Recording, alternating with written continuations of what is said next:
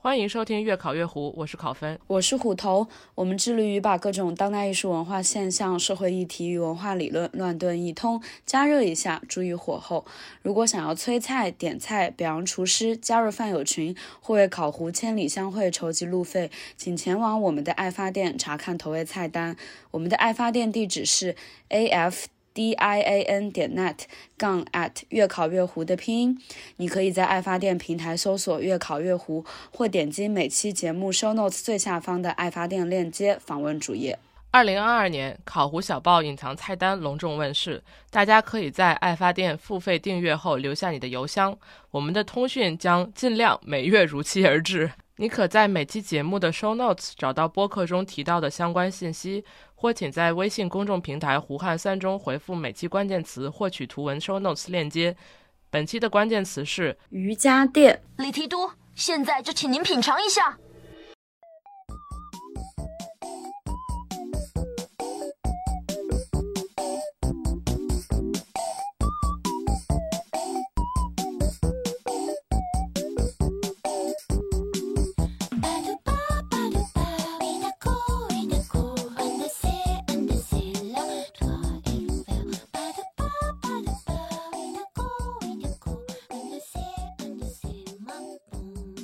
要和大家聊一聊最高级的形容词——可爱。听到可爱，可能大家脑海中已经出现了一直最喜欢的，或者是最近。呃，疯狂沉迷的一些人物、动物形象、动作，或者说都可以被我们称之为萌点的东西。不管是萌宠视频，还是人物设定，不管是迪士尼、冰墩墩、琳娜贝尔，还是我此刻做节目正在抱着的 Jellycat，不论我们的萌点是如何演变的，可爱已经是嗯不可否认是今天每个人生活中必不可少的组成部分，也是我们今日呃所集体的普遍分享的一种情感体验。那么今天我们请到了以可爱为研究和创作课题，本人也非常可爱的象，和我们开启这个令人开心的冒泡泡的话题啊！大家好，我是象，我目前是一名艺术家，我的主要媒介是雕塑，然后我创造了很多可以说是可爱的物件，然后这些可爱的物件，他们有些是就是专门在讨论可爱这个课题，他们有些也在讨论可爱所衍生出来的其他的话题。很高兴今天能够加入。这个讨论，好的，欢迎向。此刻我必须提一句，就是之前约定过，为了平衡，就是《越考越糊》这个节目和《城市罐头》这个节目在互相节目中出现的频率，呃，这次必须提到一下，就是像曾经是《城市罐头》的嘉宾，我也是因为《城市罐头》的主播来才认识像的。有没有人管一下这两个节目啊？感觉要融成一个节目了，非常棒，大乱炖。融成一个节目的话，一年就可以更新三十，再也不用剪剪节目了，就不是岂不是很不错的一件事？好的，之前我看了一本书叫《The Power of Cute》，然后它是一个一九年出版的，呃，作者是 Simon May。嗯，这本书它就是讲的从权力关系的视角来分析可爱，挺小的，大概就一百来页的样子。然后我在看的过程中就不断的想到我们家的猫。我就觉得天呐，就是这一切都有解释，就是猫为什么可爱，是因为猫的一些特质和猫和我的关系。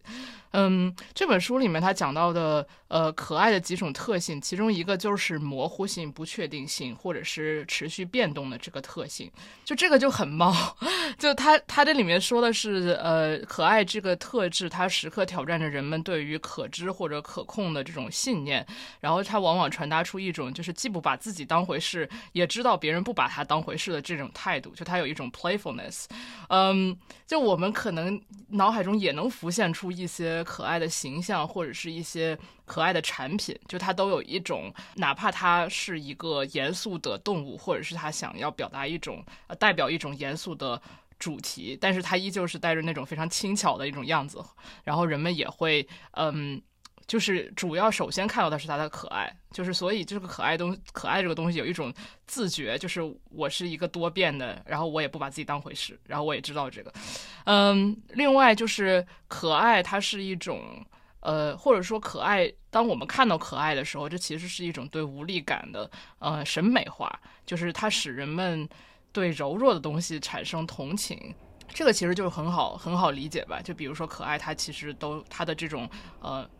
比如说一个有脸的可爱的东西，它的面部特征往往是很接近婴儿的，它看起来是很柔弱的。比如说像呃胡子和抱着的 Jellycat，它是柔软的，它是很容易被比如说戳破或者是坏掉的。当人们产生对这种柔弱产生情感回应的时候，它也暗指了某种权力关系，甚至是暴力，就是你可以对他做任何事情。但是我们并不能确定我们和这个可爱的东西之间到底是谁是更有权力的那一方，因为他们往往就是。呃，看起来很被动、很脆弱，但又是像我之前提到第一个特性，就是它是一个会变化的、难以控制的，而且有的时候是不受道德约束的。呃，在书中提到这个，可能就是可呃 cute 和 sweet 的区别。当我们形容一个东西 sweet 的时候，可能我们暗指它更符合一些道德的。呃，框架，但是 cute 是不一定的。另外，就是还有一个比较重要的一点，就是可爱是中性的。呃，这个中性可以既指它是不男不女的，就它没有，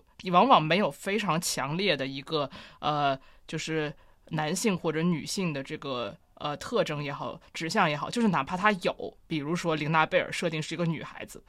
但它也不是那种，就是我们呃成人意义上的就是女性特质，呃或者说也不代表不带着那种成人意义上的男性或者女性特质的那种沉重感，嗯，另外它往往就是似人非人的，就是它有的时候是多数时候是拟人化的，但这种拟人化呢又在外形上带着一种就是非人的，或者是他们的行为也是有非人的，就这个东西，这三点不都是不就是猫吗？你要说什么？没有，就是刚考讲到到底是可爱的东西支配我们，还是我们支配可爱的东西，我就想到，比如说，呃，现在大家就很很流行，就是很喜欢 Jellycat 嘛，然后每次看到我去那个 Jellycat 的商店，看到一整排 Jellycat 时，我都觉得它支配了我的。它支配了我的钱包，但是，一旦就是 一旦我购买它，我就可以支配它，我就可以在家里疯狂的打它，然后揉它呀，这种。不过 Jellycat 就是质量还是挺好的，是它是不容易被戳破的，要 disclaim 一下。必须必须必须必须说明是，我们这期没有受到提到的任何品牌的赞助。但是如果这些人想要赞助我们，我们也是可以的。我 我需要 Jellycat 赞助我们节目，这是这是我今年最想要的生日礼物。希望听到这期节目的胡的朋友，今年过生日都可以给我送 Jellycat。Anyway，哦，然后刚刚提到呃中性这个特点。就是，我就想到一个我们经常会说的一个短语，会说，呃，比如说会说什么东西是可爱的男孩子或者可爱的女孩子，但是你不会说可爱的女人、可爱的男人，会说啊？不会说吗？或者会让他低龄化一点？我觉得就是会显得低龄化，会显得他更可爱一点。但是如果就是形容一个女人或男人可爱是另外一种“可爱”这个词的使用方式哦。我我我觉得我想到了，就是我觉得可能当我们说可爱的男孩子或可爱的女孩子的时候，我们强调的可能是我刚刚提到的，就是他们嗯比较柔弱的那个那个特质。但如果我们说可爱的男人或可爱的女人的时候，可能强调的是他比较多变的、难以控制的那个特质。不是最高级的形容词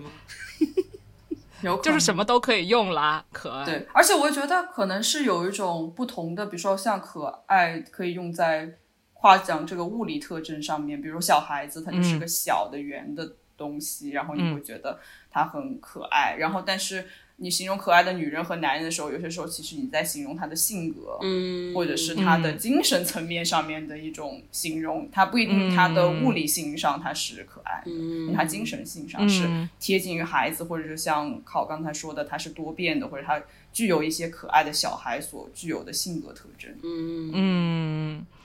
对我看那本书的时候，就是让我让我。强行结束这个关于猫的话题，就是首先猫它是难以控制的，你很难 很难控制它到底做出什么行为。嗯，就是哪怕我觉得，呃，当我们觉得这个猫跟人跟人很亲的时候，就是我们觉得它可能会很听话或者怎么样，但是这个也是一个概率事件，就是多数情况下猫的行为是无法被预测的。但是就是正因为它无法被预测，所以它才可爱。比如说，我们看萌宠视频的时候，呃，他做出了一个某一些行为，就是他之所以可爱，往往不是因为我们知道他就会这样做，而是因为他是就是一个出乎意料的东西，一些可爱的行为，然后我们会觉得啊，它加就是因为它出乎意料，所以它加倍的可爱。另外还有就是猫看起来软软的。就是它看起来好像也没有什么攻击性，但同时你知道它是具有一定攻击性的，或者它是具有一定的呃力量也好，或者是它的这种呃作为一个动物的特性，就是它一方面看起来就是毛茸茸的什么的，但同时就是你很清楚它并，当然我觉得除了对于除了虐猫的人，他们虐猫的人可能不觉得猫可爱，但是就是一个一般的对于猫有。呃，爱心的人来讲，就是当你看到猫的时候，你就会觉得它虽然它柔软，但是你同时不确定，在各种各样的场景下，你们两个谁更具有就是 power，哪怕就是说你知道哦，我是负责喂它的人，然后它的可能它的 well being 完全嗯是依靠我，但同时你又不是百分之百确定它是这样的，嗯，另外我觉得猫自己是铲屎官，对对对对。就是我觉得这个也是这个铲屎官这个词，包括猫奴这个词，也也充分形容了，就是我觉得人逐渐意识到，他和猫的这个呃共同生活和这个情感体验里面，它并不一定是一个所谓的主人的这种这种呃完全 powerful 的这种这种形象吧。我觉得这也是一个挺有意思的一个文化的变化。嗯，另外还有就中性的这一点，我觉得也是最明显了，就是猫就是非常难以。判断它到底是，就是它没有什么特别具体的男性特质和女性特质之类的这些东西，或者说人类的男性和对对对人类的人类的，当然他身上是不一样的。对，当然就是说它的外形也是一样。就比如说我们看到某一些其他的动物，可能我们会觉得它很帅，或者是很。呃，看起来就很有力量啊，或者是看起来就非常柔弱啊之类的。但是猫是一个非常就是游离的这么一种感觉。我就是看完这本书之后，我就觉得天呐，我充分理解了我为什么觉得猫这么可爱，每天就想看着它。这是一个对于我和我至于猫的情感体验的理，就是理论化，一切都非常的合情合理。我我觉得我有一有一个感觉还挺有意思的点，就是你刚才一直提到猫是非常多变和游离的，这就导致了猫好像从小到大都很可爱。就是因为我们在讨论可爱的时候，有时候会说，就是幼崽会很可爱，比如大自然里面就会说，呃，某些动物的幼崽可爱，它其实是一种生存的机制嘛，因为它会就是激发就是成年的动物或者就是成年的人类对它的一种保护欲，所以它能够生存下来，就是它。就是它就凭借自己可爱的面孔，但是猫就是你有时候会觉得，就是它从小到大都很可爱，然后它有它没有求于你的时候，它就很冷酷，它就很帅气，然后它有的时候有求于你的时候，它就突然过来，又回到那种 幼年时期的那种，就是我们所说的卖萌嘛，来幼年时期的那种状态，然后又来向你讨，就是它想要的东西，然后你明明知道它就是很诡计多端，然后它就是就是对。他就是来，他有有所求，然后他求到他自己想要的东西，他就马上又恢复那个冷酷的样子，然后他就走开了。嗯，对，而且我觉得人类对于猫猫狗狗，呃，比如说一些可能没有养宠物经验的人来说，就算是一只很老的猫和狗，比如说它们十几岁，但是对人类看来。你始终会觉得它们好像还是很小一只，对于很多很多动物来说，所以就是我们可能会以我们去看啊老年人类的那个。呃，评价标准去看猫咪的时候，就算是一只老猫，你也会觉得它像个小宝宝一样。对，但它其实可能心理岁数比你还大呢。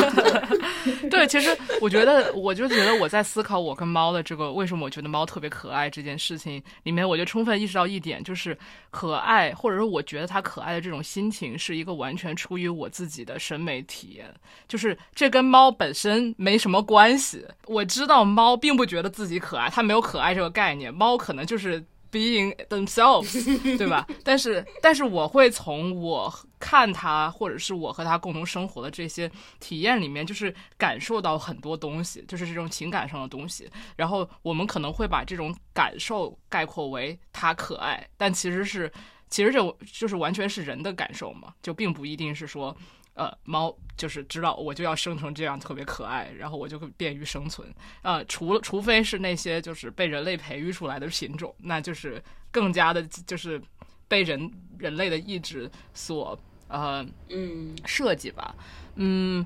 这些就是刚刚我说到的，就是猫可能是我们今天讨论到为数不多的一个现实自然这种存在的东西。因为我们之前，比如说在呃开头的时候，像胡提到的，比如说迪士尼啊、Jellycat 呀、嗯、琳娜贝尔，这些都是人的造物，而且它它是有很强的这个消费属性的。嗯，我觉得我们可以开始从这个活物过渡到讨论这个死物。当然，它也不是真的死物，就是无机物，无机可爱的无机物。物品，物品，嗯，就是对吧？比如说猫很可爱，但是但是人就知道猫很可爱，或者说人觉得猫很可爱，所以人创造了很多呃以猫咪为原型的可爱形象或者是产品。之前我跟向聊到的是聊天的时候也聊到，就是说这个可爱的猫的形象也是在不断的变化的。就可能我们今天看到的 Hello Kitty 和呃比 Hello Kitty 更早的一些猫的形象就很不一样。Hello Kitty 不是猫。首先，Hello Kitty 不是猫。首先，我们要声明一下，Hello Kitty 并不是一只猫。这个是让让我就是瞳孔地震的一个事情。那 Hello Kitty 是什么呀？对对对，就是 Hello Kitty 是一个英国的小女孩吧。然后她的设定就是呃四五年级、三四年级的一个英国的小女孩。然后她其实她的呃她有一个 last name，就是她有一个姓氏是 White。Oh my god！她的就是怀特，然后他的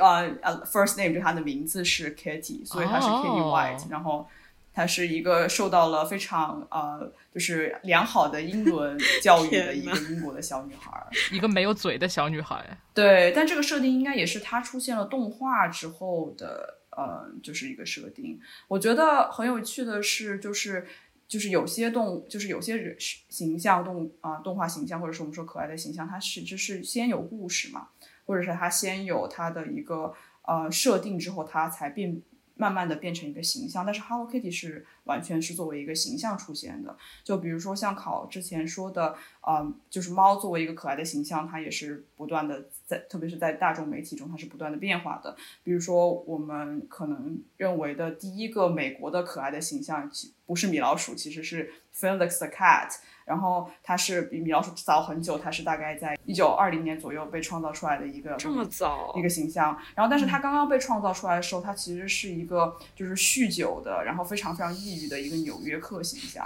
他就是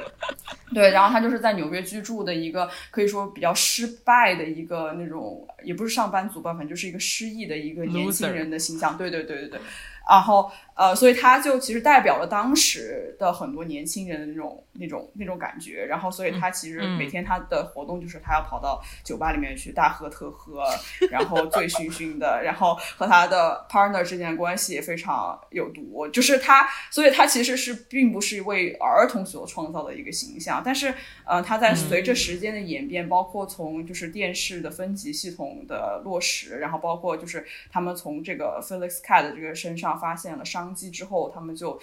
当然他就不能再酗酒了，他就 成为了一个为儿童服务的形象，他变得健康、积极、正面起来了。然后他的形象也变得很，就是他的物理形象也变了，就是他之前可能是一个就是个正常的一个黑猫的一个形象，他的比例也很就是很黑猫，就是就是个。头身比也很正常，然后他的眼睛也很正正常的大小，然后他之后就变得越来越，他的身子变越来越小，他头变越来越大，然后他的就是他眼睛也变得越来越圆，他就变成他就然后他然后他就变成了一个就是可能在电视上面经常会出现的一个小猫咪的形象，然后这个小猫咪就是天天做一些非常快乐的事情，然后啊生活在他那个可爱的啊故事线里面。啊，所以他对对对，然后呃插一句啊，这是 side note。嗯啊，就是在那个时候，就是因为呃，像考刚才说的，它是作为一个商品的重要性很大，然后它跟消费主义也是紧紧挂钩的，所以在那个时候，美国他们就已经开始非常非常注重于去呃，就是去发展出一个角色，就是我们说的 character，嗯，然后就是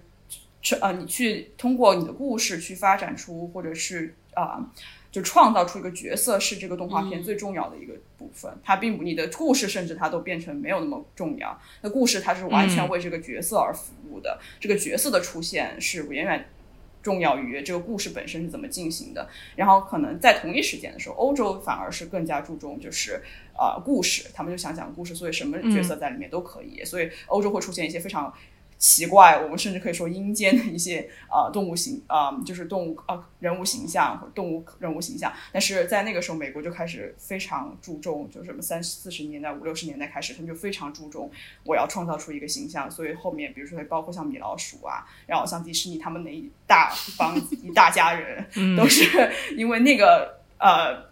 那个环境被催生出来的。不过米老鼠最开始也是一个工人形象。他一开始也不是一个可爱的男水手，对对对，嗯，对，就是我看那个呃，如果大家去搜索就是米老鼠的这个形象演变图的话，也能非常清晰的看到它就是越变越圆，然后它的眼睛越变越大，耳朵也越变越大，然后头也越变越大，然后身子就越来越小，而且就是它就跟我记得小的时候我们嗯。不知道大家有没有印象，就是很流行米老鼠这个杂志，就迪士尼出的那个。我有，我订了十年。那个杂志，对，就是小的时候。给米老鼠写过如果谁家有迪士尼米老鼠全套杂志，就是全全全小区的这种 红人。然后那个那个里面的那个里面的米老鼠，就是我们今天比较熟悉的这个。形象嘛，但是比如说我们要看，呃，有的时候迪士尼的片头会有那个最最早那个水手的开船的那个形象，对对对对，就他胳膊也细很多，我记得就是他那个，嗯，就不像现在那么圆。我突然间想到，米老鼠的故事线里面是不是从来没有出现过猫咪的形象？有，米老鼠养猫。米老鼠不是养狗吗？米老鼠养狗吗？哎，那有猫是谁养猫来着？反正是有一只小猫。哦，米老鼠真的养了猫。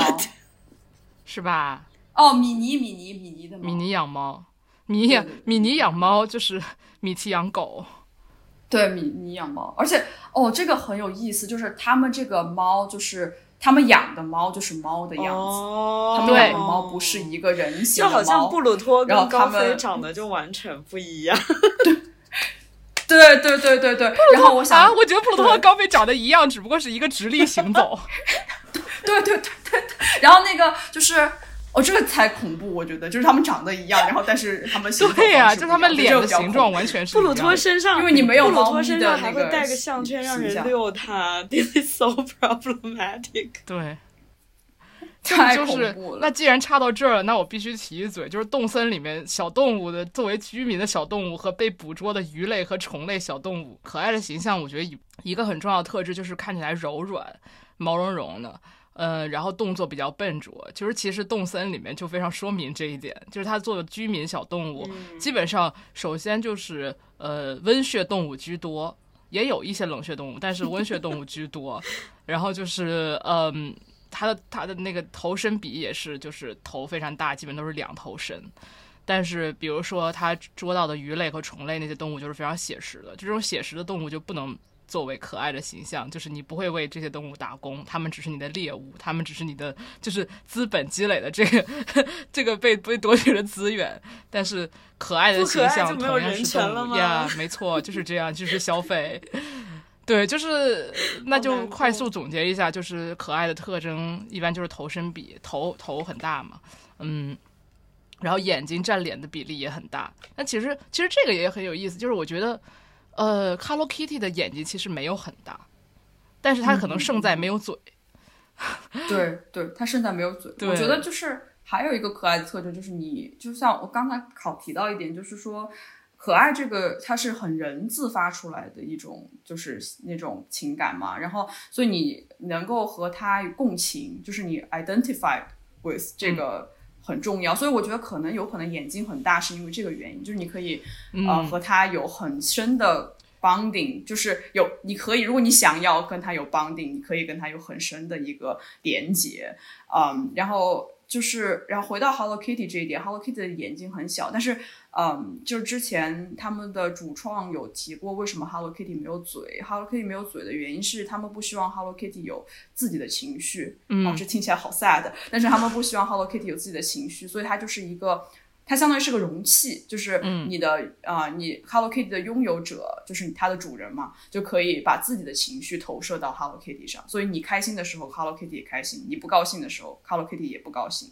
然后它是跟它是完全是你的情绪和你的情感的一个附属品，或者是个容器。所以他没有嘴，因为有嘴了，他就会很有情绪嘛。所以他的他的那个他的设定又和比如说米老鼠很不一样，因为米老鼠就是一直都很开心，就算他不开心，他最后也开心。嗯，就是他是个积极祥公的形象，就是个傻乐的形象。但我觉得这两种 就不太一样，或者是像 Jellycat 也是 Jellycat，就是带着一股带着一个很可爱的微笑，但是我现在越来越觉得他是带着一种。嘲讽的笑容，微笑，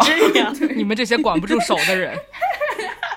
就是可爱的微笑。对对对，就是我觉得这一点还挺有意思的。虽然我现在也在想，他为什么会，就是他有是有些可爱形象可能是没有情绪，有些可爱形象是有情绪的。我觉得这个就很像，很像，就比如说迪士尼里面那些穿布偶装的角色，就是他都不说话。迪士尼乐园里面，对，就是这些扮演者，比如说琳娜贝尔，比如说呃。就是哪怕他们在就是他们的故事里面是说话的，但是在人扮演的时候就不说话。嗯，所以我觉得他他也是，但是公主对对对，就是人的形象是可以说话的，因为人的形象他们说的话是他们表演的一部分。但是动物就是这些动物形象不说话，感觉就是怕怎么说？他这个可爱的这个平衡是很容易打破的。比如说这个扮演者的声音或者他说的内容，就很容易让人就是呃出戏吧。对，所以就所以就不说话。贝卡贝卡，贝卡贝卡，贝卡啾。提到 Hello Kitty，然后就嗯，刚刚向角说他本来设定是一个嗯三四年级的小学生嘛，但是呃，就是我之前也是在网上查 Hello Kitty 形象的演变，然后就有提到，也是说 Hello Kitty 一开始这个形象是呃面向儿童，尤其是面向女孩设计的，但是后来它走红了之后。嗯，可能也是为了卖周边，然后他们这个形象就把它拓展到了成年女性，就是你会看到 Hello Kitty 穿高跟鞋，然后她是一个上班族的 OL 的形象，她会穿那些呃，就是。呃，OL 的一些制服，而且她还有男朋友，然后她也养了一只宠物猫，就是完全是一个 都市新女性的年轻女性的形象，我觉得很很很有意思。就是就像刚刚提到，就她就是为了让你跟她共情，觉得啊，我跟 Hello Kitty 一样，Hello Kitty 很可爱，所以我要买一个挂在我的包包上。对，她她其实这样也充分体现了 Hello Kitty 就是一张白纸。对。也是一个 fun fact 吧，就 Hello Kitty 在七十年代刚刚这个形象被推出的时候，它不是一个玩偶，它其实是一个被印在呃钱包上面的，就是那种女士小钱包上面那个图案。所以 Hello Kitty 一出来就是一个和 呃资本主义像一个容器，然后它是买卖，就是对对对金钱挂钩的一个形象。而且它是它是很它明确的，它是在一个 purse 上面，它不是在一个 wallet 上面。就 purse 是我们会觉得说，通常是会女性会去使用的一个呃装钱的一个东西。天哪，三丽鸥，三丽鸥真是太恐怖了。但后来三丽鸥出的很多角色也是有嘴的，就 Hello Kitty 是最早的没有嘴的角色。后边的设角色设定可能像那个什么，它叫什么？那个兔子啊，邪恶兔子很很红的那个。对。对对对，我老记不住他的名字。他就是感觉他的性格和嗯角色会更鲜，现会鲜明很多。但我觉得这个也充分说明了，就是过去大概不到一百年的时间，这个嗯一百年可能有点长，就说日本战后吧，到现在社会对于可爱的这个。审美或者需求是在变化。对，我觉得就是我们刚刚提到所有的这些形象，不管他们是从一个故事开始，他们有一个完整的设定，然后他们会说话，他们有呃，就是有他们自己的那个角色故事，还是像 Hello Kitty 这种，它就只是一个形象，然后它的设定是呃，随着卖周边，随着大家对他的共情，他的人设是慢慢丰富起来的。就不管怎么样。包括就是可爱这个形象本身，它不仅是随着历史时期，好像我们对可爱它做一个审美概念，它有一些变化。比如说，可能以前我们觉得 Hello Kitty 是，呃，比如说一个顺从的可爱的小女孩的形象，但今天像刚刚提到，他们可能三丽鸥后来出的形象会。就好像是可爱这个这个审美的这个市场的细分，它会出更多不同的种类。但同时，就是我觉得我们要区分一下，比如说 cute，还有卡哇伊，或者说中文的可爱这些词，它本身背后的呃隐含的含义，到底准确来说，它们有什么区别？就是我们提到日本的卡哇伊和 cute，比如说米老鼠的 cute，它显然是两个审美概念。对，然后当然，就他们也是不同的历史时期和呃，也经历了不同的发展形态。虽然他们有一些共同点，比如说头特别大，但是呃，这个审美上还是有很多细微的差别的。这个跟美国还有日本，嗯，就不仅是战后吧，可能从十八世纪后期开始，就是 cute、卡哇伊、可爱这些概念的呃起源和演变都有很多的关系。我这里要强行插入一个，再次插入一个关于猫的事情。cute 这个词最早被使用是在一七三一年，然后它当时是 acute 这个词的简化，就是 acute 这个词是尖锐啊、锋利啊，同时也带着一些就是很聪明的那个尖锐的意思。这不就是猫吗？然后到大概一八三零年左右，也就是一百年以后，它才逐渐具备了我们现在今天所认为的含义，就是它是。呃，吸引人的，然后这个吸引人的特质里面，其中包括就是它是无邪的、幼稚的，因为这种特质而吸引人。就这个是在嗯十九世纪中后呃中期才出现的这么一个概念。然后之前刚刚像提到所谓战后，我发现就是啊，还挺多文献有说觉得这个可爱形象的出现和流行和。嗯，一个是一战，就是比如说像刚刚提到的，呃，米老鼠啊，还有迪士尼的出现，呃，会会稍早一些嘛。然后这些就是一战的残忍和这种血腥吧，我觉得让人们产生了一种对纯真和温和和柔弱的这种渴望。包括日本之所以卡哇伊这种文化会越来越流行，也是和日本在二战以后的这个。是有很大很大关系的。我就想到之前啊，向和考推荐我读一本书，非常有意思，叫《Our Aesthetics Categories: Zenny, Cute, Interesting》。然后这本书的作者。嗯，Sienna Guy，我不确定我读的对不对，听起来像一个粤语名字。就是他提到一个我觉得挺有趣的观点，就我们先讨论一下 cute 这个词吧，先把卡哇伊放在一边。就是他提到说，他觉得 cute 的概念形成于十九世纪中期的美国，然后他觉得这个跟同时期也是中产阶级中产阶级家庭这个范畴在美国呃成就是出现成型，然后。他提到其中很重要的一点是，他觉得这个跟女性在中产阶级家庭中的性别角色的转换，就是女性这个角色在家庭中她角色的转变有关。因为呃，我就记得。以前啊，就是我以前在做另外一个 research 的时候，看到一些相关的东西，就是讲到美国家庭主妇形象的变化，就是可能在十九世纪中期的时候，当时对女性的要求，呃，就是他们有一个说法叫 the culture of domesticity，或者说叫 true woman。然后什么是一个 true woman？什么是一个真正的女人？然后他们对她的要求是，他要呃忠，他是很有宗教色彩的，他是要求他要忠诚纯洁。然后能够照顾家庭，而且他必须要顺从。但是到了呃二十世纪中期，到了战后，就是更流那个时候是呃 nuclear family 所谓核心家庭这样子的一个嗯形态出现。然后这个时候对女性在家庭中的要求就变成了呃三个关键词，叫消费主义，然后是 sexualized marriage，就是是一个嗯有性爱的。家庭或者说女性是要求是有性吸有性吸引力的一个家庭里面，然后同时这个女性要积极参加社会运动，就相当于是，呃，你要有性，你要漂亮，你要性感，然后你要有一些嗯。社会关怀怎么说？社会关怀有知识，同时你要会买东西。就是我觉得对对对对，consumerism 的这个加加入非常有意思。然后这个就跟美国战后就是呃，比如说工业化，还有早期资本主义，就是二战前早期资本主义的发展有关。然后同时在这一时期也有更多的年轻人，就是他们开始。呃搬出家庭，然后他们来到大城市工作，嗯。然后呃所有的这些，就是我觉得随着这个女性在家庭中形象的变化，你也可以看到，我觉得可爱的这个形象跟她的变化是有关的，就是可能我们以前想到可爱最早是。可能跟这个女性的形象是有点像，她是一个相对比较纯真无害、顺从的形象，然后她又漂亮，当然，但是到了二战之后，呃，就是这个消费主义进入到生活的方方面面，进入到家庭、婚姻的概念的时候，你会看到可爱，就是可爱也和消费主义和这个商业化的。呃，整个就是进入生，就是进入 everyday life 是离不开的，对。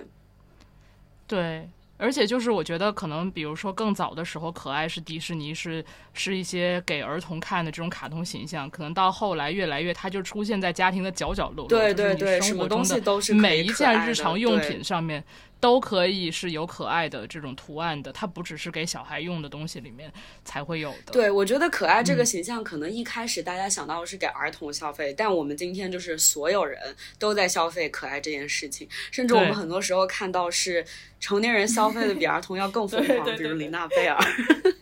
是对对对对。对对对。对。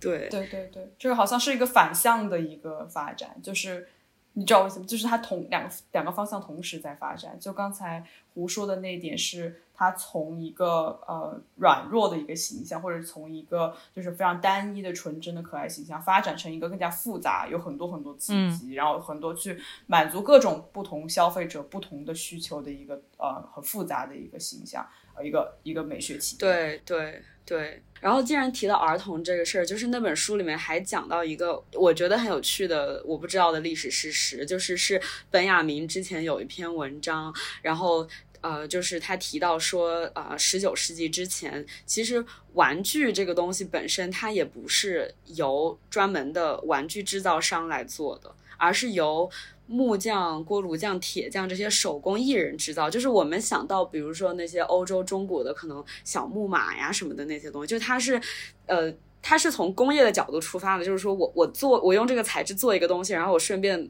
做一个小的东西，然后这个东西可能给小孩玩，但是这个儿童玩具和其他的成年人会使用的工具是一起售卖的，然后。在也是同时在提到，比如说十九世纪中期可爱的这个概 cute 这个概念出现，然后那个 true woman 的这个概念出现，同时也在这一时期，就是本雅明是说他认为啊儿童的童年的这个概念在这一时期浮现，就是呃小孩不再被视为是缩小的大人，因为我们想到像拜占庭的圣像画里面画的那个耶稣，就是有圣母，就是圣母抱着一个。几乎是迷你版的小人老头的一个那个 很多圣像画小老头小人儿，非常非常恐怖，就 非常恐怖。对对对，就是我记得我以前看那些拜占庭圣像画，我就非常疑惑，我觉得非常可怕。对，但是但我觉得这就这些图像告诉我们了，以前大家是不会觉得小孩是小孩的，他只是一个没有长大或者他是一个缩小版的大人，小孩和大人是没有区别的。但是在这一时期，当儿童的概念出现的时候。小孩不仅不再被视为是缩小的大人，而他甚至都可以不再是人。就是本雅明提的这一点，他说他觉得儿童甚至不一定有道德，他可能是很残酷的，就是他是可以去毁坏一些东西的。然后，所以，呃，玩具就会。就是在这一时期，从那些木头啊、铁这些材质变得越来越柔软耐用，就是为了 更加受那个儿童的那个蹂躏。比如说，小孩会咬啊，或是会把玩具扔的到处都是。对，嗯，对，对对对。然后到十九世纪中期，可能美国南北战争之后，这个时候美国才出现了玩真正的玩具工业。然后这个作者他提到的一个观察很有趣，他就说当时制造的材料玩具其实都是硬材质的、机械的，不仅是说因为这些东西比较耐用，而是因为当时玩具还是脱脱于呃工业产业，所以嗯，而且当时的工业产业主要是由男性主导的，然后他们就很喜欢研究一些机械这些东西，所以当时觉得玩具是一个呃工业水平的象征。然后他们是不会做这种弱小无助的形象，他们不是做给小孩玩，他们是做给那些工厂老板自己开心的。然后这就让我想到以前就是那些嗯，可能欧洲的不仅是那些小猫，还有一些玩偶，就是一些木偶啊，可能我们今天看来就会觉得特别恐怖的一些东西，但他们其实就是最早的嗯，可能是玩具吧，所谓的。但是今天看来，你会觉得这种东西给小朋友玩特别恐怖，嗯嗯。对，我觉得就是之前我听呃忽左忽右他们有一期讲维尼熊的那那一期节目里面也提到，就是说关于儿童和童年这个概念的产生，学界有很多有很多争议吧。但是呃，我们普遍看到最有名的一个说法，就是说在一八五零年代到一九三零年代，这是一个就是巨变的时期。呃，在这之前的话，呃，存在很多，比如说童工啊，或者是儿童的性剥削，就是这种。呃，现在看来非常难以就是难以接受的一些现象。然后那个时候的儿童，他们的劳动价值是比现在要高很多的。然后他们的福祉也好，他们作为作为一个人的这种价值是，有或者说成人对于儿童赋予的这个情感价值是相当低的。但是就是在这个到二十世纪三十年代以后，就是儿童就逐渐的开始，或者说已经。在经历这个历史时期的发展之后，它变成了一个爱的对象，嗯，而且是而童年就变成了一个神圣不可侵犯的、不能被玷污的、要快乐幸福的这么一个概念。对，这个是一个呃还比较新的事情吧。尤其是对于十四岁以下的儿童来说，他们的这个经济价值，或者说他们作为劳动力的这个经济价值是逐就是骤降，然后他们的情感价值就是无限的上升。这个可能是对于我们来说，呃，对于一个当代人来说，会非常熟悉的一些一些东西，就是我们要保护小孩，然后小孩要度过快乐的童年，这些，我觉得这个跟就是玩具的这个呃越来越柔软也有很大的关系。或者说玩具的柔软就是充分体现了这一点，因为就是对于玩具的这个安全性来讲，现在是非常重视的嘛。你如果呃很硬啊，或者是比如说容易被小孩吞咽啊，或者会容易刺伤啊，包括那些儿童乐园的设计就是越来越软，这个棱角越来越少。嗯，这个就是我觉得就是体现呃充分体现了人们越来这就是成人世界越来越注重儿童的这个安全。嗯，但是就是还有另外一个有意思的事情，就是说。我忘了是哪一本书里面提到，就是可爱的这个流行。现在我们我们所说的这种可爱的消费品，它已经就是对于成人来说也是非常日常的一个东西了。这种流行是否就是意味着童年的童年与成年的界限逐渐变变得模糊？因为在比如说历史上的话，这个童年和成年的界限一开始是模糊的，然后后来它逐渐变得清晰了。但是现在我觉得可能也许因为意识形态的变化也好，或者是嗯成年人面临的社会压力越来越大的这些因素，以后就是可能可爱这个东西也让成年人想要有一种就是返回童年的自己，我也可以成为一个柔弱无助的，然后同时也是幸福快乐的这么一个形象。我觉得可能有一个这个潜在的情感需求在里面。嗯。嗯，这个让我想到，就是嗯，可能有一本很畅销、大家都读过的社会科学的书，就是 Neil Portman 写的《童年的消逝》。当然，他是从呃大众传播历史的角度来讲童年这个概念是如何出现又如何消失的嘛。因为他一开始就是说，在十五到十六世纪印刷术普及之前，呃，成年人和小孩接触信息的媒介是。一样的，所以那个时候也没有很明确的信息的区区分。但是等到十六世纪之后，印刷印刷术出现之后，成人因为能够阅读、能够识字，所以他们能够掌握更多的信息，他们变成了比小孩更呃 superior 的一一群人。所以小孩就变成了一个更低等的，就是所谓的呃获取信息能力没那么强的一个群体。对，然后到了二十世纪之后，电视等大。大众传媒的普及，但是反过来就是他讲成童年的消失这个概念嘛，他是从传播学的角度来讲，就是他觉得就是因为电视的普及是绕过了文字这个媒介的，然后它就导致儿童被迫提前进入了成年人的世界，他们不再受到这些呃信息 censorship 的保护。当然，我觉得那个是在二十世纪可能前半叶的情况，在今天我们看到是可能不管是电视还是网络上的信息，可能它会经过一些。嗯，比如说十八岁以下不能看的这些呃一些信息筛选，但是我觉得这个和呃刚刚考讲的这个界限模糊，它好像是从呃另外一个角度。界限变得模糊。嗯但对于成年人来说，比如说在电视上，它会有儿童频道，它会播出儿童节目，但是成年人也会去看这些儿童节目，然后不比如海绵宝宝是吗？干嘛又要 Q 城市 罐头呢？真的是。我没说啊，我没说啊，不是我说。Anyway，嗯，但这个这可能也是我自己的一个困惑，或者是我有一个问题吧，就是我会觉得，比如说，如果从一开始可爱的这个概念，它是作为一个关怀儿童，或者是关怀我们社会上的这种弱势群体，它所产生出来的一种审美体验也好，或者是一种呃，就是我们日常生活的一种呃经历也好，那嗯，他现在包括像考和胡之前也说的，就是我们作为成年人，我们对现实社会生活有非常多的不满，所以可能我们会就是再去追求这种可爱的体验，或者是希望我们能够生活在一个没有烦恼，然后非常快乐的一个环境之中。但同时，它所以它还是作为一个关怀的东西存在，但同时也会有人用这种可爱的、可爱化的东西或者低幼化的东西去消解一些我们平时需要呃进行的一些严肃的讨论，或者是我们需要直面的一些呃痛苦也好，或者是严肃的问题也好。所以我我就很困惑，我觉得就是它是一个真的就是我们说它是一个不断去游离的一个和不断游离的一个概念，对。嗯，皮卡丘，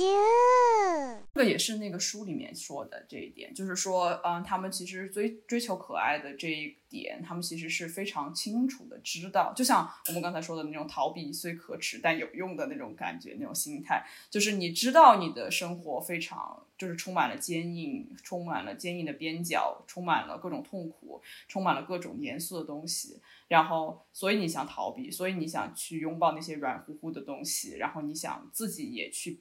甚至自己变成那个软乎乎的东西，然后你就可以逃离这个非常痛苦的现实。嗯，就包括像考说的，就之前可爱出现的原因，是因为大家对战争的厌恶，或者对那种残酷的一种恐惧。那对对现在的年轻人来说，虽然现在战争依旧存在，但是可能在我们的日常生活中，它的这种战争被细化成了各种生活中的非常严峻的挑战，或者是各种生活中的压力。嗯，对。嗯，我觉得这个就很让我嗯想到、呃日本的情况吧。就之前也是看到，比如说像首首先就是日本是一个一切都可以萌化的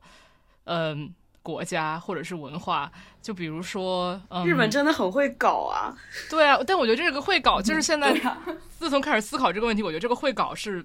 就非常有趣的一件事情。就比如说，呃，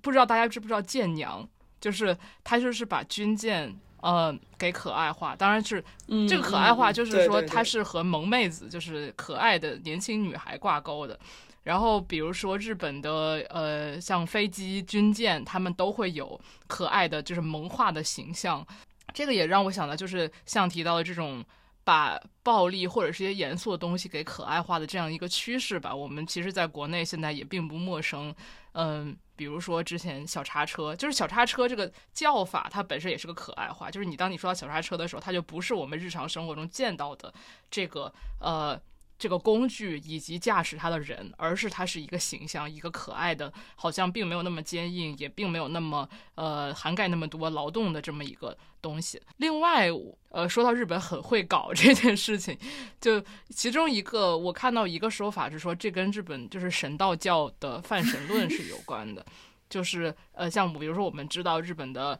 呃。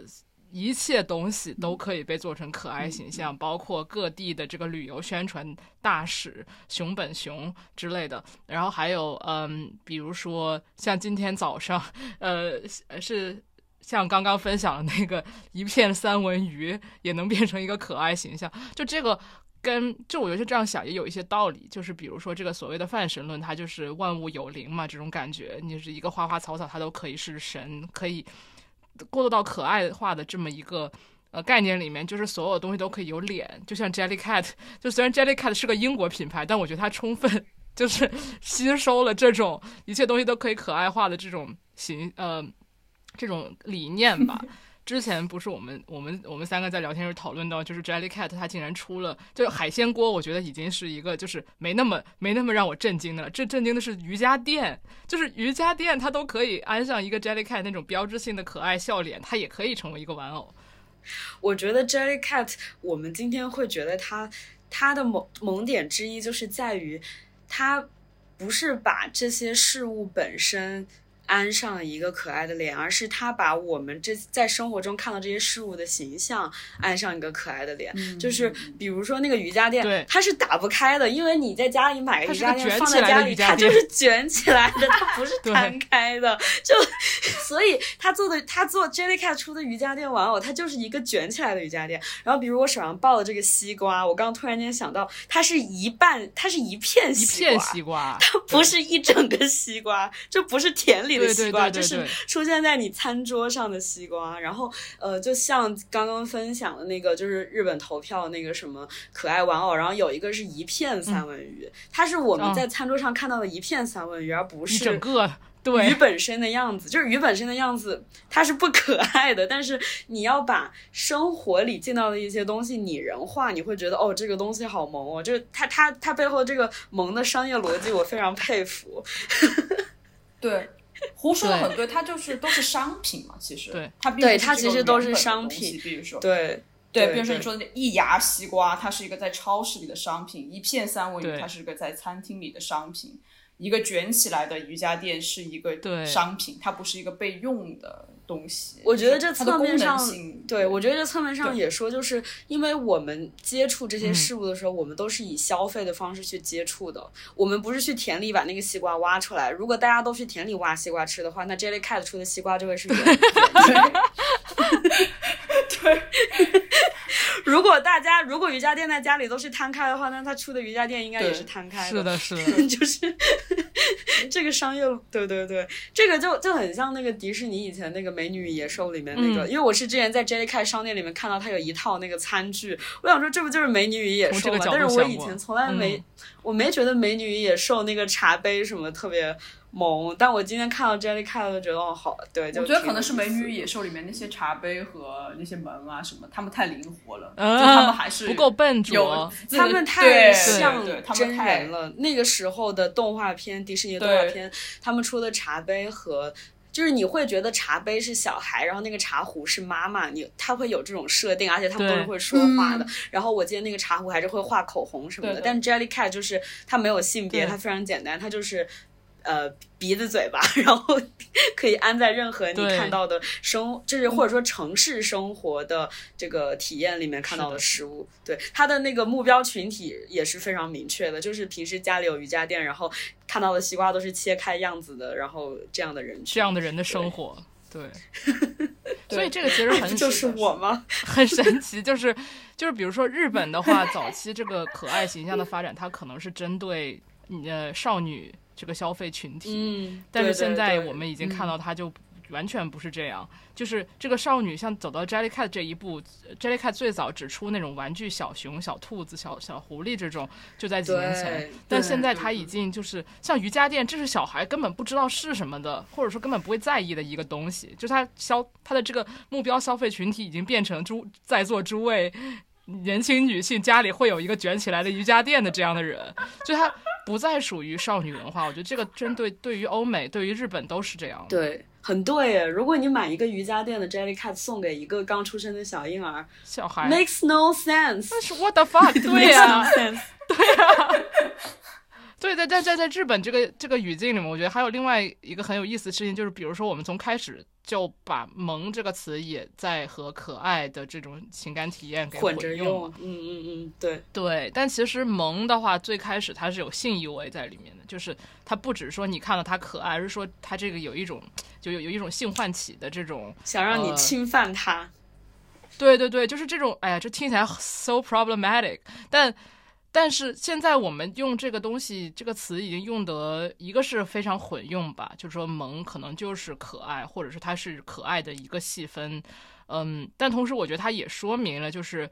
在这个可爱的概念的不断更迭当中，它其实呃里面这个情绪化或者是暴力或者是性相关的这个东西，这个元素也越来越多。尤其是当我们说到萌的时候，其实它肯定里面是有某一种，就是当你说到侵犯，它可能是一种直接的暴力的侵犯，或者是它是因为它长得很柔弱，所以你感觉到你有这种 power。针对他，那这个 power 里面可能还有性意味在里面。就我觉得这个所所谓的萌，就是最早，比如说当说到呃，主要用来形容少女这种形象嘛，就我觉得听起来就非常的糟糕。是但现在它也扩展到各种各样的东西上了。对，就是这个可爱的“爱”字就非常值得去思考嘛，就是这个爱到底是一个什么样的爱？这样对我来说就是还挺具有侵略性的，或者是就距离非常近啊、很有意思。比如像之前嗯。就是刚刚胡说的那本书，就 Our Aesthetic Categories，它里面就说，我们之前对于美学体验，我们都会用 beauty，就是美这个词去嗯形容一个东西。但是美这个东西，美的东西它是就是我们说可远观而不可亵玩焉的一个、嗯 一个东西，它离我们的距离非常远，它甚至是高于我们的，它是一种理想化的状态。嗯然后它就像是一个神仙一样的东西，它是个发光的一个神仙。但是可爱的东西就很近，它是低于我们的，然后它是一种亵可卸完的东西，甚至好像你就是要去，就是因为你有这个能力，嗯就是要卸完它。对，对就是要有这个能力去卸完它，所以它才可爱。所以我就对对在想，就是它的这个爱就很不一样，因为就是对于美丽的东西的爱，可能是一种向上的一种爱，但是对于嗯可爱的东西也好，或者是萌的东西也好，它是一种向下的一种爱。对，就是我觉得嗯，就是可爱这个概念中的权利维度，或者说包括它的性别维度是。呃，自始至终都存在，而且它是绝对不能被忽略的。就是比如说，我们会讲到说，以前会觉得顺从的形象，比如说 Hello Kitty 是可爱的，然后今天想到一些呃，比如说一些可能看起来有，比如说一个一只比较凶的小奶猫，你会觉得很萌，就是它很凶，它是有一些呃暴力的元素在里面，但是另一方面就是因为它小，因为它凶，但是这个凶不会对你造成实际的威胁，所以嗯，就是嗯就算他反抗，你会觉得他比你弱小，然后他的反抗对你来说是呃不产生任何威胁的，所以说你会觉得他可爱。如果他一旦真的会对你产生威胁，这个可爱的那种感觉就会消散。对，而且我觉得就是觉得一个东西可爱，就是像我们刚刚讲到，我们去审审美一只猫，但这个东西对猫本身是不成立的，它就是一种将对方美学化、客体化，甚至是性欲化的。它是一种凝视，就是就像我每天盯着我床上的 Jellycat 一样，就是它就是一种凝视，我就是觉得它可爱，然后我就不停的把我的情感，嗯、赋予给它。而且这种，你当你说一个东西是可爱的时候，你也消解了对方的力量。就是可能它本身是可能会对你造成威胁的，但是你说一个东西很萌、很可爱的时候，好像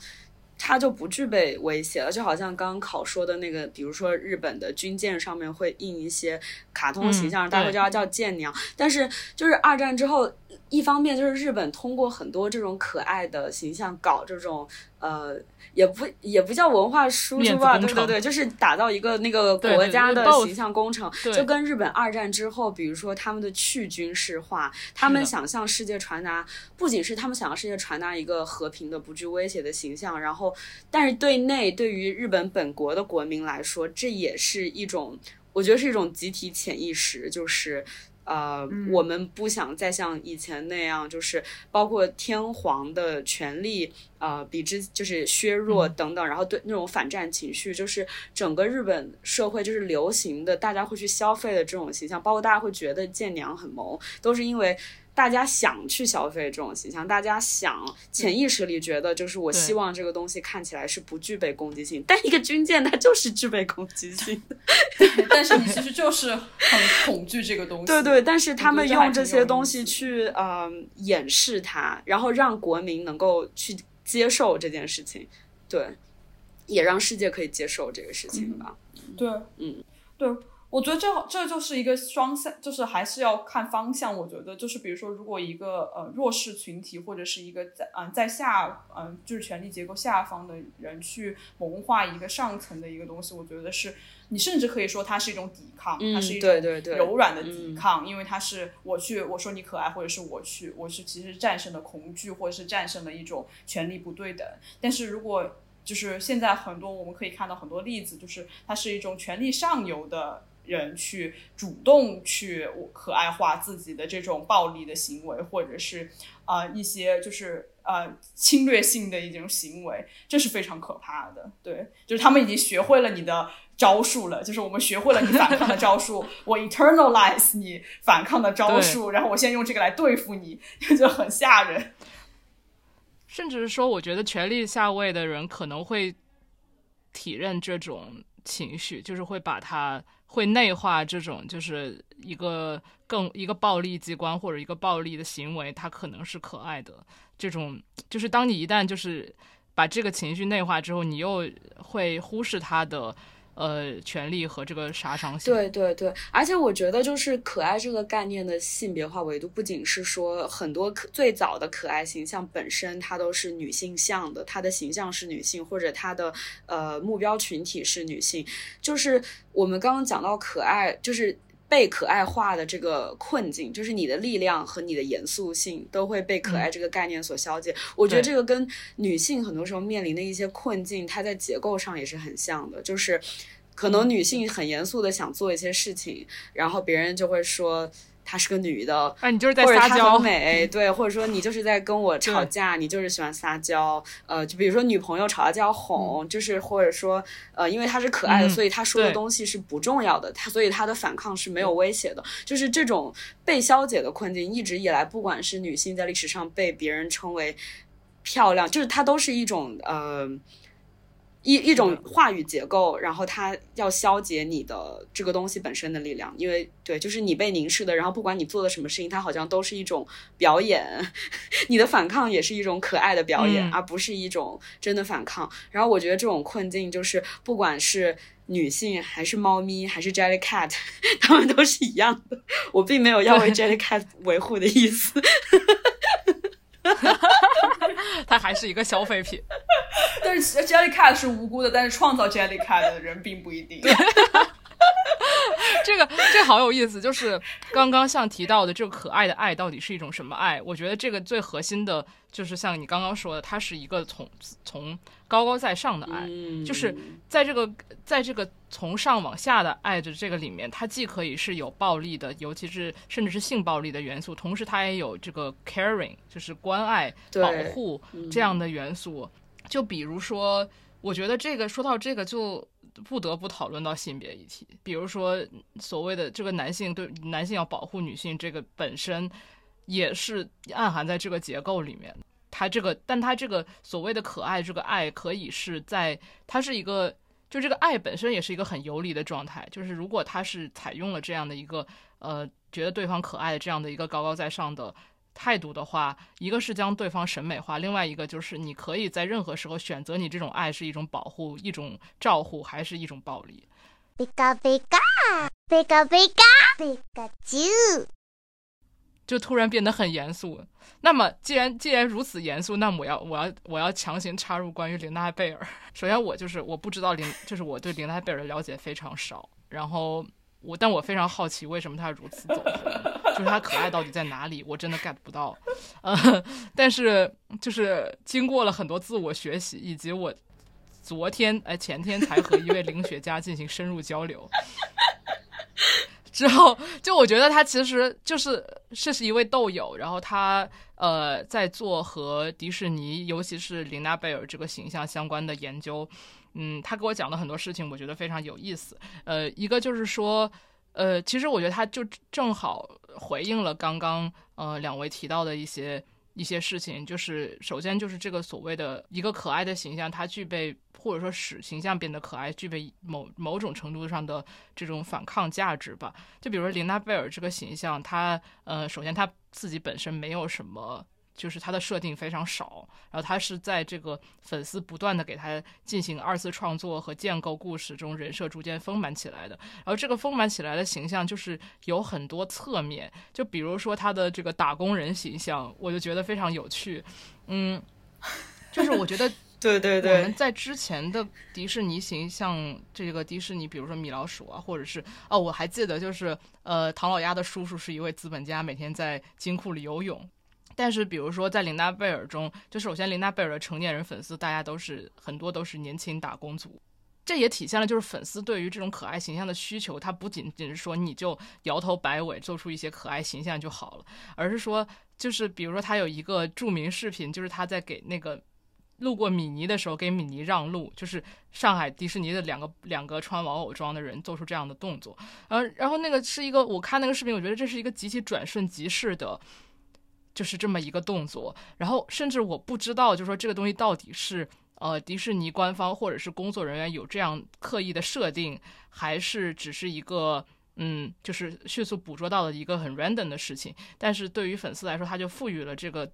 这个琳娜贝尔一个打工者的形象，就是他在给他自己的老板娘让路，就这种，我觉得这种解读是非常有趣的，就是他这个解读完全把一个就是不会讲话的 supposedly 在森林里面探险的一个布偶狐狸。这个形象就映射到了自己身上，就是我觉得大家是很这个粉丝是很清楚，我是在给迪士尼送送钱，迪士尼是一个资本家，然后我们就是大家都是辛苦打工挣钱的人，但是就是在在这个在这个过程中，就是在这个对于这种打工人形象的解读里面，他就把琳达贝尔的这个我们去消费他，然后他作为一个资本的象征这样的形象，变成了他和我们一样，也是一个打工者的形象。就这个我觉得超有意思。对对对，嗯对，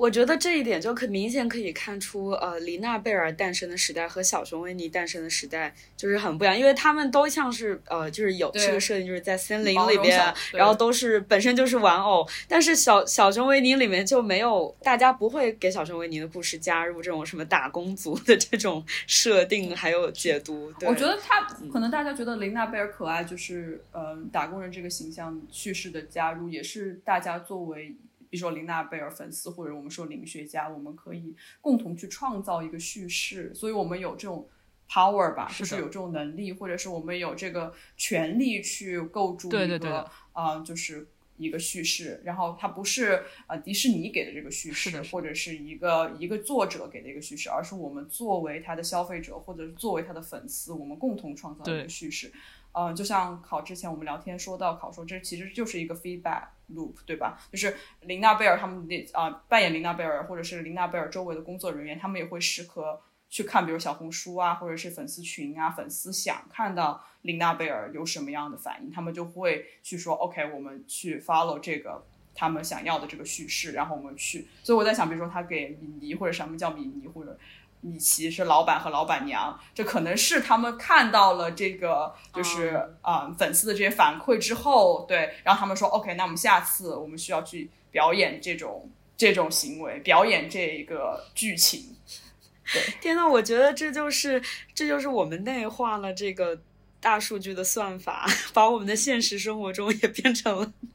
我觉得这个是这个是这样，就是说，首先大家都很清楚，就是迪士尼是一个全球商业帝国，然后它创造出来这些东西是让我们消费的，嗯，但同时我觉得现在这个这个参与文化的如此深入，在整个就是相当于渗透了我们生活中的所有部分。这个 feedback loop 这个词也是我那位神奇豆友就是提供给我，他就他就说到说到就是说这个呃，对于琳娜贝尔形象，其实我觉得当当然绝对不止琳娜贝尔，就是很多很多，就包括我们看电视剧、电影，或者是任何这种有粉丝参与文化的这种文化形式，现在的这个呃粉丝和这个创作者之间的互动是，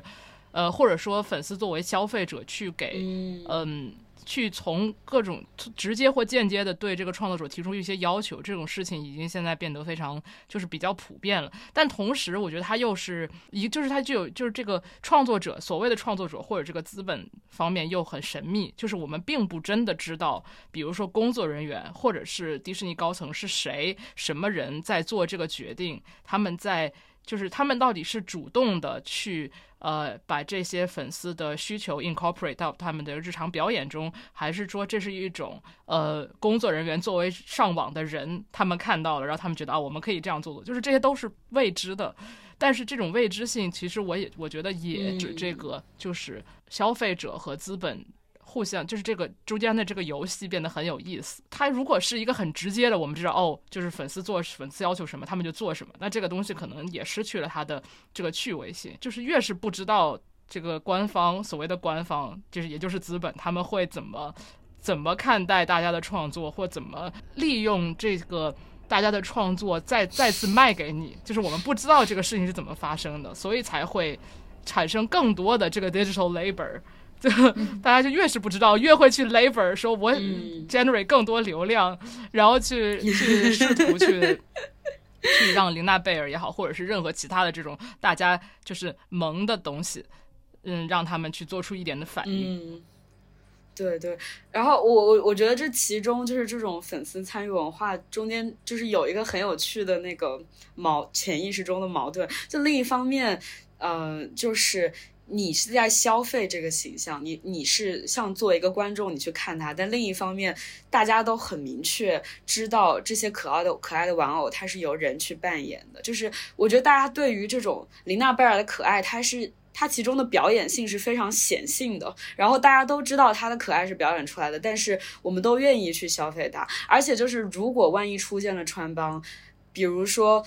比如说迪士尼是会严禁规定，就是他们就是扮演琳娜贝尔、扮演所有的这些呃卡通人物的工作人员，他们是不能在呃公众面前脱下衣服，然后他们也不能喝水进餐，然后他们同时在一个园区只能出现一个这个人物，就是在这个迪士尼只有只有一个卡通同一个卡通人物出现，一只官方对对对对对，就是他会有这些所谓的很严格或者说被我们称为很专业的这种呃表演的规定，它都是为了维持这个。呃，fantasy 的完美性就是你来迪士尼，你就是为了消费这个幻景的，就是一方面知道我是花钱进来的，但是我又希望我消费的就是真实一点。然后我觉得这种这种对于可爱的表演性的这个，就是我知道，但是我忽略它的这种矛盾的潜意识非常有意思。就是我之前想到就是。那个就是那个日本的漫画《白熊咖啡馆》里面也有一只熊猫嘛，然后那个熊猫也特别可爱，然后那个熊猫的工作就是每天去动物园上班，然后就是表演可爱，就是在里面翻个跟头，然后大家就会发出咔咔的这种叫声，然后动物园关门了，它就会到点下班，然后就回回回到家被妈妈骂，然后去咖啡厅做一只普通的熊猫，我觉得就很很真实。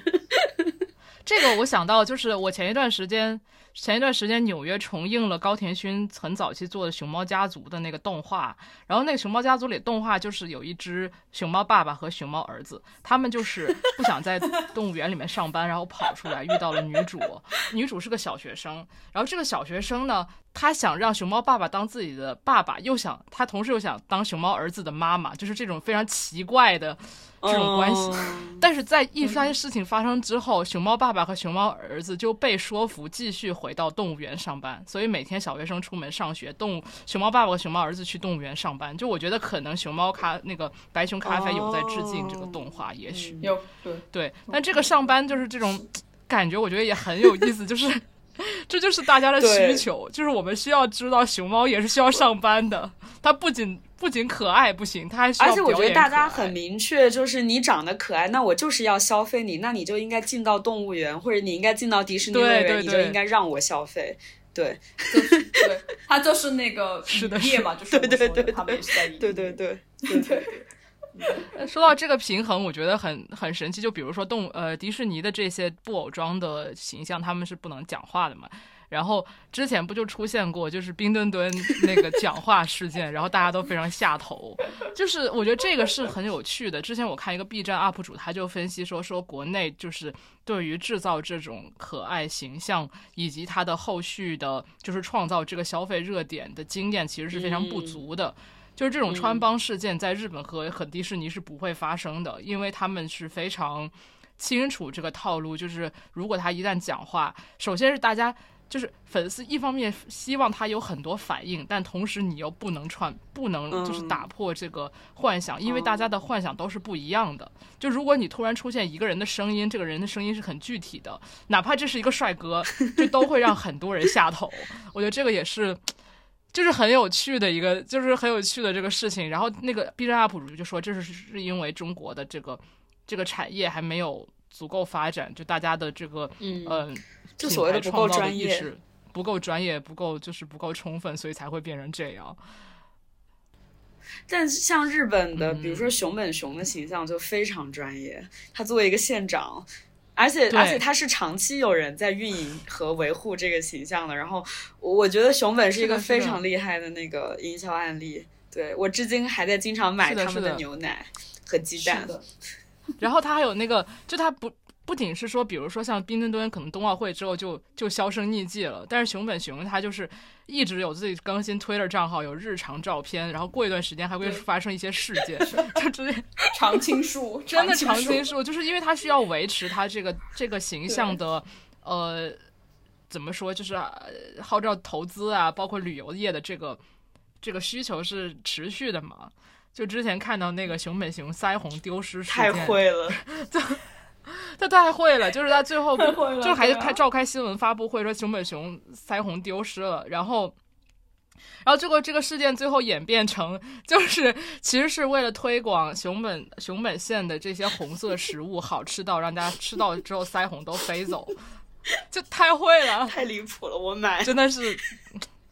就是充分理解了社会心理对于可爱这种东西的，它就是不能是不一个一个单一的不会动的形象已经不够了，它还需要一些发生一些就是像腮红丢失这种可爱的事情。嗯，说到这吉祥物，我觉得还要提一下，就是 uncanny 和 cute 这个概念，就是 uncanny 它是一种。呃，翻译成中文也没有对应的词，大概就是说熟悉的东西带来的恐怖感。嗯，就我觉得这个界限也是很模糊的。比如说，比如说二胡兰子，就是一个很 uncanny 的东西。它可以，它 就是它，它同时也是可爱的，但但是它又有点有点怪。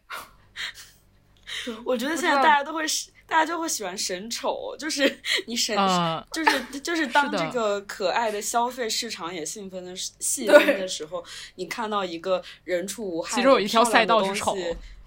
对对对，这其实就是万物但丑也是笨拙，嗯，对，对，丑也是笨拙的一部分嘛，就是不然胡兰子看起来就不太聪明的样子。哦，我觉得还有就是大阪那个世博会，大阪世博会之前不是宣布什么皮卡丘哦之类的是他的就是推广大使，结果又出现了一个就是非常非常克苏鲁的一个吉祥物，有很多眼睛，然后变来变去。就其实我觉得它跟百变怪是 一脉相承的，这样想来跟星之卡比嗯。可能也是有点一脉相承，就它会变，它的样子会变。对，但是星之卡比和百对，但是星之卡比和百变怪就粉粉的一个 blob，就是一个坨，和这个还是很有很大区别吧。那个是那个那个吉祥物，我现在都难以描述它到底是什么东西。它长着两只眼睛，然后它的形状可以变，它的它的推出的时候的形状就是像一个，好难形容，触手真难以形容。就是它很像一就有点像触手，有点像一滩烂泥。ピカピ、ピカチュウ、ピカピカ。大家讲到，比如说日本战后的一些可爱形象，除了这些大众视野中的呃这些这些三丽鸥出的这些形象，或者是剑娘漫画里的这些形象，现在提到呃当代艺术里面可爱的 或者画可爱形象的艺术家，就是日本的影响是非常大的。嗯，最早可能就是不管大家都知道，比如说村上隆或者奈良美智，然后呃，特别是在拍卖市场上，呃，战后当代艺术，然后晚拍的那些高价的作品，几乎都是一些符呃，也不是几乎，但是有很多都是符号化的，哎，都是一般是一个可爱形象的艺术家，就比如说有什么 Mister 啊，什么六六角才子啊，然后 Mark Ryden，什么 Javier c a l e 就是这些都是现在超级火的，然后可能不是很了解当代艺术的人，你现在你去看。比比如说，因为拍卖，我觉得是一个比较呃大众的显示大众会去看到呃嗯了解艺术市场的一个部分嘛，对。然后大家会看到都是好像就是这些其实草间弥生也是可爱，草间弥生也很 uncanny，草间弥生嗯 非常 uncanny，、啊对对但他也是可爱，的，就是圆的对对没错对。然后我们我们刚刚提到那几本书里面，其实他们讲到日本，就讲到卡哇伊这个概念的时候，他们都不约而同的会提到村上隆和奈良美智的呃出现和他们的影响。然后这这些作者他们都提到，就是包括我们刚刚讲到的，比如说跟建娘的概念一样，他们觉得这体现了一种嗯、日本战后的整体的反战的民族情绪，就是对战争创伤、战争的暴力，还有、呃天皇啊、国家这些宏大的叙事的一种消解和幻灭感。但是我觉得另外一方面了，就是我是觉得我在其中也看到了，就是对现代性的。对意义这个东西的反抗，对就是因为当代很很，就是当代这个概念很重要一部分就是反现代性。然后现代的时候，大家追求的，比如说在现代之前，大家可能追求的就是艺术的 mastership，就是我能像达芬奇，他能把一个东西画得很好。但是经过了二战这些事事情之后，它整个对整个人类文化来说，它都是一种对意义的幻灭。然后所有的当代性。不管是文学还是艺术创作，各个方面都是一种，就是嗯，我我我不追求这，我不相信有什么意义，但同时我消费，就是，然后我觉得这种心理在这些艺术作品为什么他们会被创作出来和为什么他们会流行，都是很有关系的。就是为什么艺术当代艺术会这些作品变得这么符号化，是就是而是我觉得它是当代视觉文化的一部分，就是我们生活的所有部分都变得这么符号化。而且我觉得当代艺术很有趣的一点就是。呃，也不只是当代艺术吧，但是批判是当代的文化创作很重要的一部分，但他们都是根植于这些文化。就他们一方面批判消费主义文化，但另一方面他们就是消费主义文化的一部分。他们这些符号化的作品就是最容易被大家辨识出来，然后最最容易成为商品。而在为什么这些作品会卖这么贵？因为你说一个东西卖这么贵，它就是放在当代艺术市场的角度来说，这些作品它们就是一个商品。那么就是它更容易被辨识的话，它就是更容易流通，它更容易做它的 marketing。就是你一方面可以解释说为什么会出现这些作品，然后为什么他们会这么火，而且就像日本的很多的卡哇伊的文化一样，就是村上隆、奈良美智这些艺术家的影响，他们影响到了欧洲、中国、全世界的当代艺术的创作。就是我觉得这些事情他们都是一体的吧，嗯，对。嗯，就是他们可以是当代文化中的一个分支，不是说所有的当代艺术或者当代视觉文化都会变成这个样子，但他们是很呃非常容易被看到的一个趋势。而且我觉得很有意思的一点是，就是他们的艺术作品不仅会出现在拍卖行里面，而且比如说很，呃，比如说就拿村上隆和奈良美智做例子，他们两个也卖很多周边。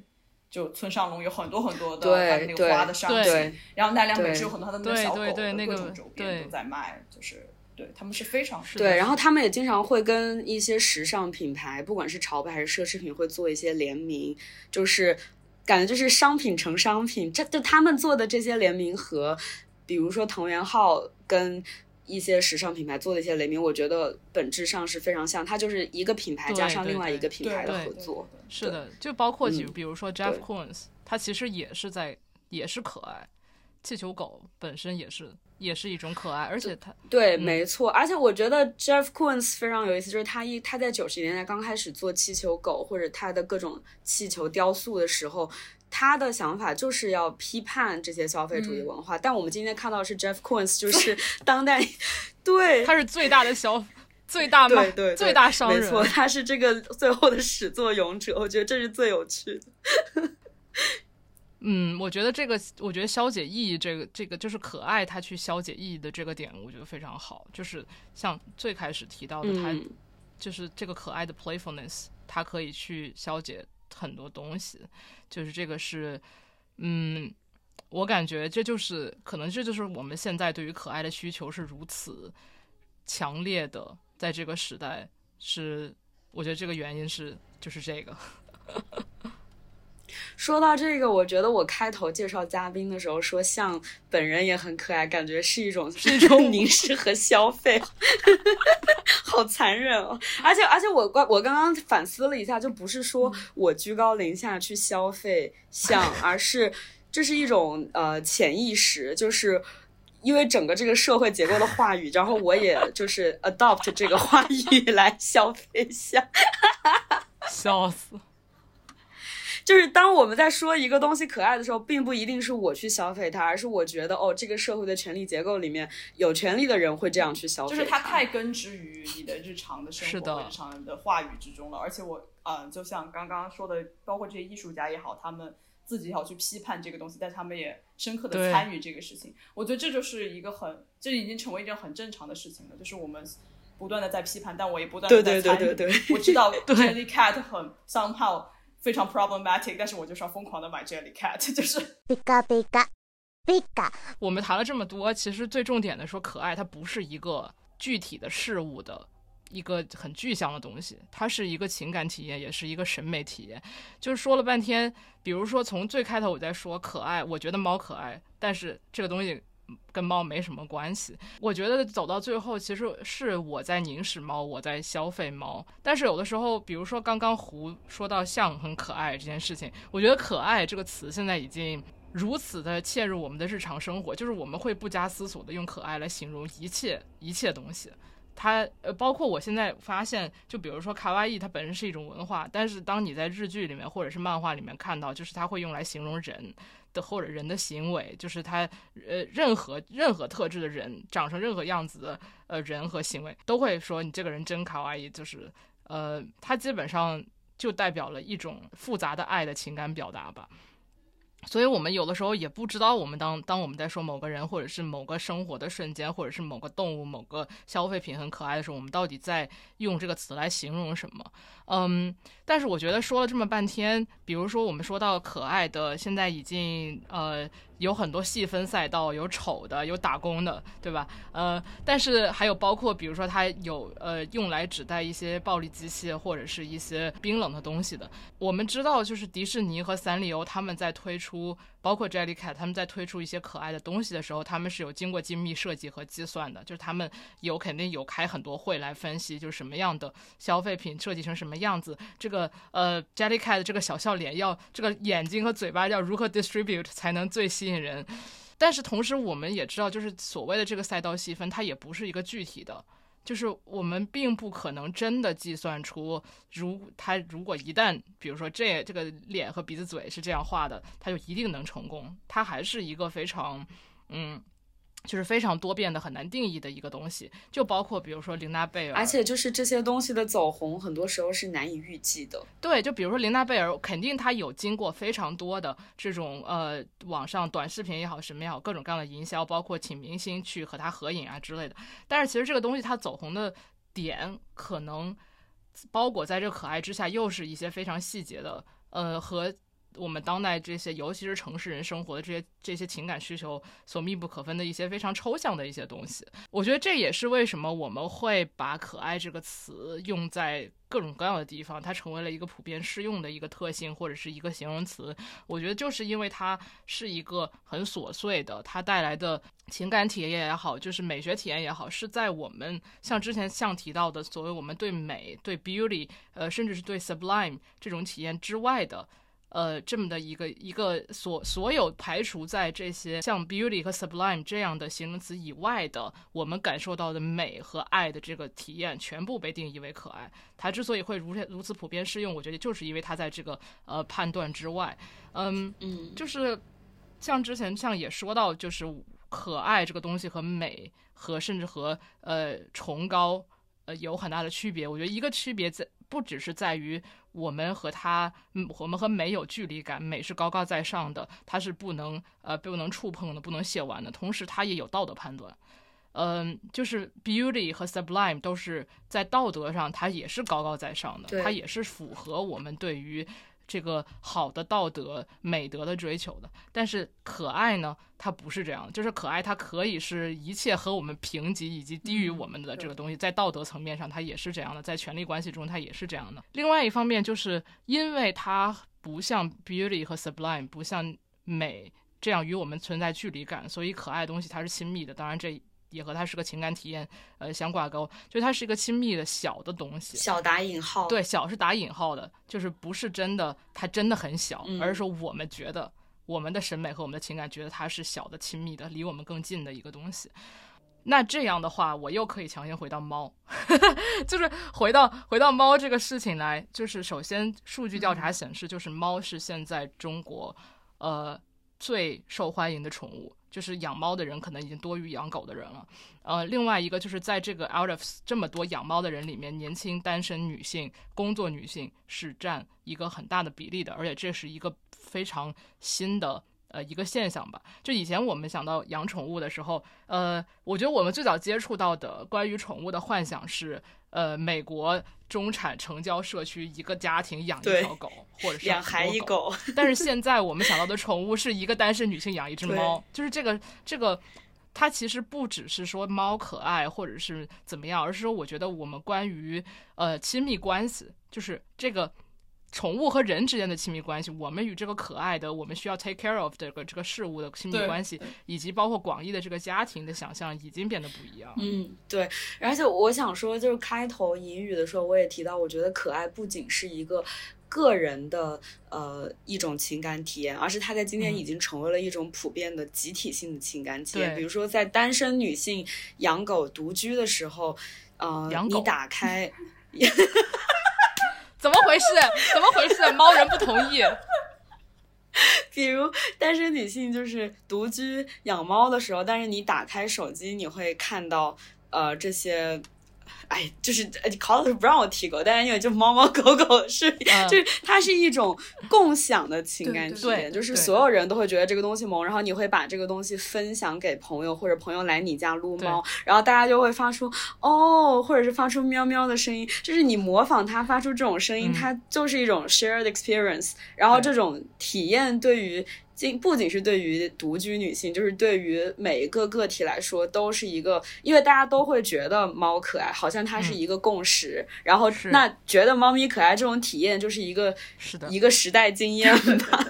对，一个集体经验。我我觉得这共享体验或共享叙事，或者就像我们刚才聊林娜贝尔，这是一个共同创作，就是我觉得还挺有意思的，嗯因为它就是其实对可爱变成了一个寻找同盟的一个。呃方法，然后，呃，我刚刚想提到，就是比如说像胡他说我可爱，我并不会觉得冒犯的一点，是因为这个可爱是在这个特定的场域里面，是我知道我的女性同同盟这样形容我，或者是我会这样去形容我的女性同盟，我觉得我不会受到冒犯。但是如果一个陌生男子他突然来说我可爱，我就会非常警觉，就会觉得非常不适。呃，就我觉得可爱的。它的潜力也好，或者危险性也好，这是两面性的。它就是体现在它很难被框在一个特定的场域里面，它甚至它很多时候它是一个就是反抗场域 decontextualize 的一个体验吧。然后我觉得可能就是呃，平时我们在讨论这个审美体验或者是在思考这个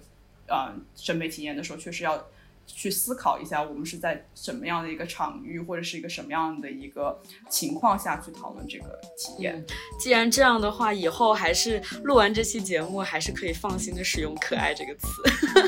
是的，是的，没错，我还是会给大家发送很多叨叨视频。